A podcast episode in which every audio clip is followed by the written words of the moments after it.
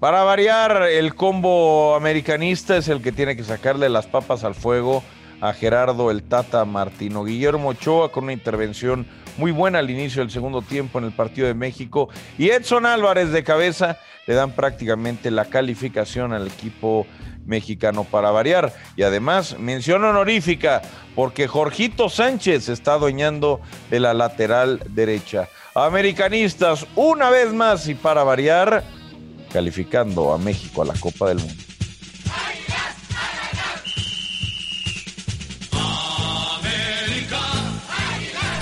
hoy no se puede hablar de Alexis Vega porque eh, una tarjeta amarilla lo dejó marginado, lo dejó fuera de la convocatoria, estaba suspendido y por eso no pudo jugar en Honduras. Sin embargo, hay noticias que tienen que ver eh, con Chivas y no de selección mexicana, pero sí de la eliminatoria de CONCACAF.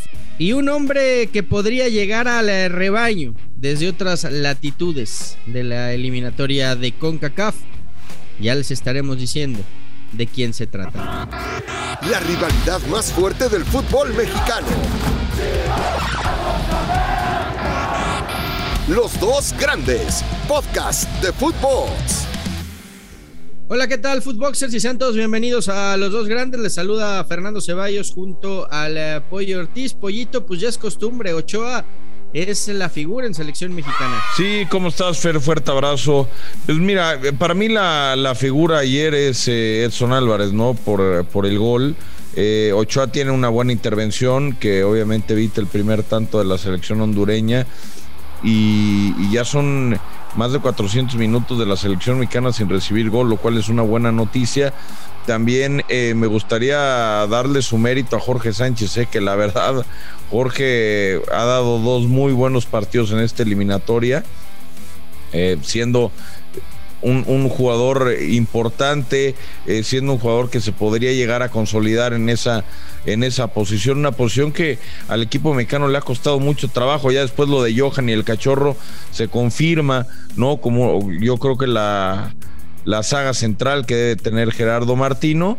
Y bueno, Edson Álvarez, que con algo de suerte también, porque medio que la pelota le pega a él más que él a la pelota, eh, logra entrar.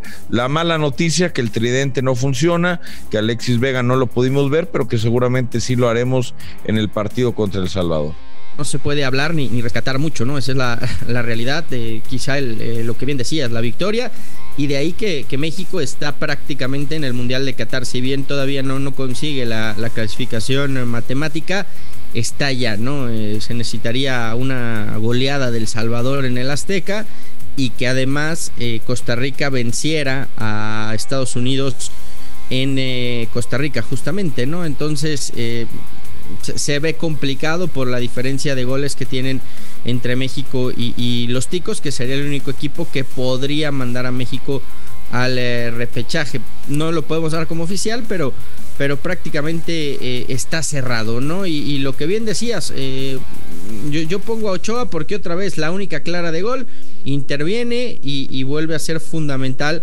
para que, para que México pues mantenga el cero en portería y se lleve se lleve esos tres puntos. Eh, ya está en el Mundial. Eh, esperaremos a que sea nada más oficial el, trámite y veremos, eh, veremos qué decisiones se toman. ¿no? Al, al final, todo indica que Martino va a seguir al frente de la selección y que lo van a dejar trabajar de aquí a la Copa del Mundo. Lo cual me parece una mala decisión. Yo sé que tú piensas todo lo contrario, pero yo sigo viendo a este equipo mexicano eh, sin ideas, sin motivación. No es culpa nada más de Gerardo Martino, obviamente eso hay que, hay que dejarlo claro. No es nada más porque venga otro técnico que el equipo mexicano tendría que funcionar eh, de, otra, de otra forma. Hay jugadores en, en, una baja de juego en la selección nacional en particular, ¿no? Porque eh, Héctor Herrera brilla en brilla en el Atlético de Madrid. Ayer me parece que da un buen partido. Eh, obviamente Tecatito tiene, tiene chispazos, pero no es tan constante como a lo mejor si lo es en Sevilla. El Chucky lo veo desesperado, a Raúl lo veo poco fino, esa es la, realidad. Eh, caso contrario con Johan, con, con Arteaga, que los veo eh, bastante mejor. El caso de Edson Álvarez también. Pero pues yo soy de la idea de que a Gerardo Martino habría que darle las gracias acabando el partido contra El Salvador. México está a tiempo de cambiar esta inercia. Y, quiero hacer un comparativo con, lo que tú decías hace tiempo de, de Solarifer. Y, aquí quiero, quiero escucharte en, en un modo, pues no antiamericanista, ¿no? Sino verdaderamente analítico de la selección. México gana, pero no convence, no juega bien, no se le ven automatismos, cosas parecidas con lo de Solari, ¿no? Criticabas a Solari, porque decías, bueno, América gana, pero juega horrible, América gana, pero gana de a poquito, eh, América gana, pero... Y era lo mismo que con Gerardo Martino. Creo que México está a tiempo de hacer un cambio que mejore la actitud, que cambie el esquema, que convoquen a los que mejor están. Yo creo que la salida de Gerardo Martino incluso le podría abrir la puerta a algún elemento como Javier Hernández, así que eh, para mí, yo, yo lo tengo claro, ¿eh? Gerardo Martino no ha trabajado bien el último año y medio y tanto en los resultados, pero sobre todo en las formas es que se nota. No, yo, yo ahí, ahí difiero en el, en el aspecto de que para mí echar a Martino a, seis meses del Mundial me parecería una, una locura. Porque al técnico que traigas, eh, Pollo no va a tener tiempo. Para mí no, no, no va a tener tiempo. El, el, el, lapso que va a tener a los jugadores va a ser muy corto para poder trabajar. Yo, yo creo que más bien eh, ya... Eh, digamos, pasada la presión de las eliminatorias, ya con el boleto en la mano, ya clasificado a la Copa del Mundo. Más bien el Tata tiene que trabajar tranquilo, recuperar cosas, recuperar sensaciones, porque su equipo me parece que llegó a jugar. Pero ¿cómo las va a recuperar si no habla ni con los jugadores, Fer? Bueno, pues, ¿Cómo las va a recuperar si, no, si no va a Europa a hablar con los elementos, hablar con los técnicos, cómo potenciarlos? Si aquí mismo no va a hablar con los, con los técnicos y los jugadores, siempre termina mandando a otros lados a sus asistentes técnicos. Pero ¿Cómo hacemos pero, pero, ¿qué quieres, Pollo? ¿Que regrese Miguel Herrera para que, para que sea lo mismo que su periodo pasado? Porque, a ver, todos candidatean a Miguel y a muy, pocos se, se, acuerdan cómo terminó el proceso de Miguel Herrera. Más allá de lo, de, de lo que pasó con Martinoli, la selección de Miguel tampoco jugaba bien al fútbol, ¿eh? Había, había... Yo nada más te digo que con Miguel Herrera Nunca, nunca estuvimos más cerca del quinto partido. Sí, pero ¿y después qué pasó, qué pasó en Copa ¿eh? América? Te echaron en fase de grupos. ¿Qué pasó en Copa Oro? No, esa Copa, América, esa Copa América, esa Copa América no vale.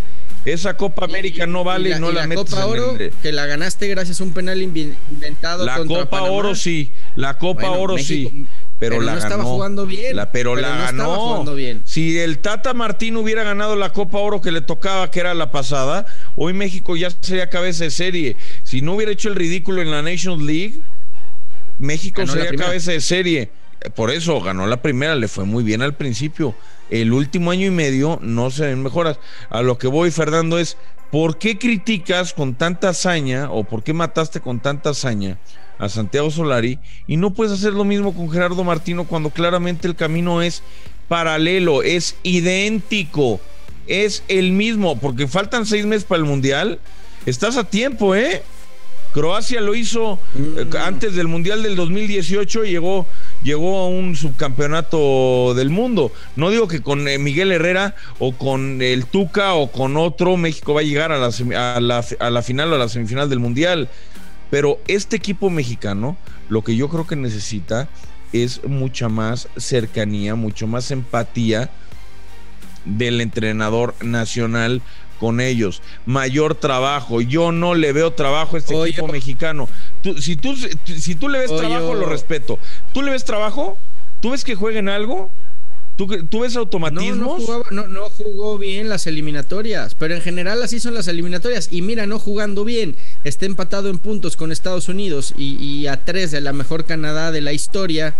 Imagínate, entonces, yo, yo creo que por eso eh, la decisión más sensata es dejar a Martino, dejarlo tranquilo, que se ponga a chambear y que recupere cosas de un equipo que en un inicio llegó a jugar bien al fútbol. Lo de Solari es totalmente distinto, insisto. Para mí, un técnico a seis meses del Mundial y más por lo apretado que va a estar el calendario, no va a tener tiempo para, para trabajar y establecer una idea. Y te voy a decir otra cosa, Apoyo, aunque duele es la realidad.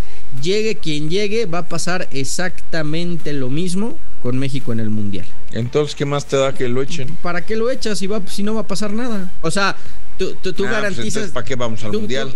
No, pues no, vaya. ya no, ya no vayamos al mundial. hay que abrir pues los ojos de la realidad del fútbol mexicano. ¿Para qué está? Pues para esto, para, para competir en la fase de grupos, para llegar a, a los octavos de final y, no, no, no, no, no, no, yo nada más te voy a decir una cosa y con esto quiero terminar. Te voy a decir una cosa y con esto quiero terminar. A Gerardo Martino lo trajeron porque fue director de Argentina del Barcelona, porque lo ganó, eh, ganó eh, creo que en Newells, ganó en el Atlanta United, le fue bien como entrenador y lo trajeron para dar un salto hacia adelante, para llegar embaladitos, para que el jugador mexicano particularmente el que está en Europa, brillara un poco más, para que los que están aquí en México le aprendieran un poquito más. Y este equipo mexicano, discúlpame, no juega bien, no ha aprendido nada, no ha mejorado, no tiene variantes. Y a este paso, aunque las eliminatorias nunca han sido un, eh, digamos, antecedente claro de lo que puede pasar en la Copa del Mundo, me parece que este equipo mexicano está más, más cerca de quedarse en fase de grupos que de llegar al quinto partido. Y yo nada más te recuerdo que en los otros cinco o seis mundiales, salvo un par de ocasiones, hemos estado cerca del quinto partido ya por lo menos en tres ocasiones. Con el señor Martino yo no lo tengo claro. Tú, a lo mejor tú sí lo tienes claro, pero te pregunto, ¿tú crees que está trabajando bien Martino? ¿Sí o no? Pollo trabajó bien en un inicio y las eliminatorias. Trabajó, trabajó del y las eliminatorias, y las eliminatorias son así. Históricamente eh, México no, no juega bonito. Y la Nations League y la Copa Oro también eran así. Y perder con Estados Unidos C también era está así. Bien, eh, está bien. Y tener vetados a jugadores también era sigamos así. tu ola. Estar peleado con la Jun, estar peleado con Chicharito, tener peleado a Mozo. 15 jugadores que te sirven, no convencer a, Vela, también es así. Sigamos la rueda, 15 técnicos del 2000 a la fecha, sigamos creyendo que es el, técnico el problema del fútbol mexicano y que trayendo uno nuevo se va a mejorar y vamos a dar el siguiente. Entonces, a ver, entonces, ¿para qué quieres traer a Almeida? ¿Para qué? No, el técnico no es la bronca. No, la bronca no es el técnico. Si ya sabes que Chivas juega así desde los últimos Almeida seis años. Campeón. La, bronca no es el técnico, la bronca es la materia prima. Entonces no me jodas cada semana pidiendo la cabeza de Solari, del Tano, de este, del otro, si cuando viene el equipo mexicano no, quieres lo mismo. ¿No obtuvo cinco títulos? Sí, ah, también. Eh, sí, pero como, pero como vas a decir, pero como me dices con, con, Martino y, y como me dices con el Piojo, pero acuérdate cómo los dejó. Acuérdate cómo el Piojo dejó a la selección jugando horrible, ganando de milagro. Bueno, pues Almeida los dejó peleando el descenso. campeones de Conca Champions al mismo tiempo. Sí, sí, pero si vas a tener memoria para una cosa, te pido que tengas ah, también memoria para la otra. Hablando de Chivas, en Panamá, la prensa panameña está poniendo a Thomas Christiansen como técnico del Guadalajara. Según en Panamá, lo tiene todo arreglado una vez que, termine ya de manera oficial la, eliminatoria. Hay que recordar que Panamá ayer quedó eliminado, no tiene ya posibilidades de ir a la Copa del Mundo. Y aparentemente el eh, técnico danés que jugó en el Barcelona. me parece un muy buen técnico por lo que le he visto en Panamá. La verdad que el trabajo que hizo con una selección que no tenía absolutamente nada y, quedarse tan cerca de ir a la Copa del Mundo. Además de que Panamá jugaba bien al fútbol, pues bueno, se habla de que está negociando para llegar a, Chivas. Insisto, es información que sale desde Panamá. Vamos a ver eh, si esto va trascendiendo o se queda simplemente como, como una noticia en el aire, ¿no? Muy bien, mi Fer, pues mucha suerte con Christiansen, pero mientras tanto siguen con Almeida en la cabeza y con Marcelo Michel Año como estratega. Pues que les vaya bien, güey. Suerte con Me gusta, me pues, gusta lo de Cristian. Pero pues el técnico no, no, no, los técnicos no tienen la culpa. Los técnicos no tienen la culpa, Ceballos. Pues eso dices en, eso dices en la selección. ¿Por qué quieres correr a, a tu amigo Marcelo Michel? No, yo, yo no sé por qué le traes fobia al Tata, pero bueno, está bien. Eh, eh, no, no, no, no, no, es que tú le, tú lo que tienes es fobia, tú le tienes fobia al piojo, Tú le tienes, tú le tienes fobia a Marcelo Michele Año y le tienes, eh, estás enamorado de Matías. Pero pues es que como dice, como dices una cosa en clubes, yo supongo que vas a decir lo mismo en selecciones. Pero como cambias un día, un día te levantas con el izquierdo, otro con el derecho, un día el calzón es rojo y el otro es blanco. Papito, a la siguiente que te pongas así voy a aplicar un Will Smith, ¿eh? Abrazo, pollito, vámonos. Esto fue Los Dos Grandes, exclusivo de Footbox.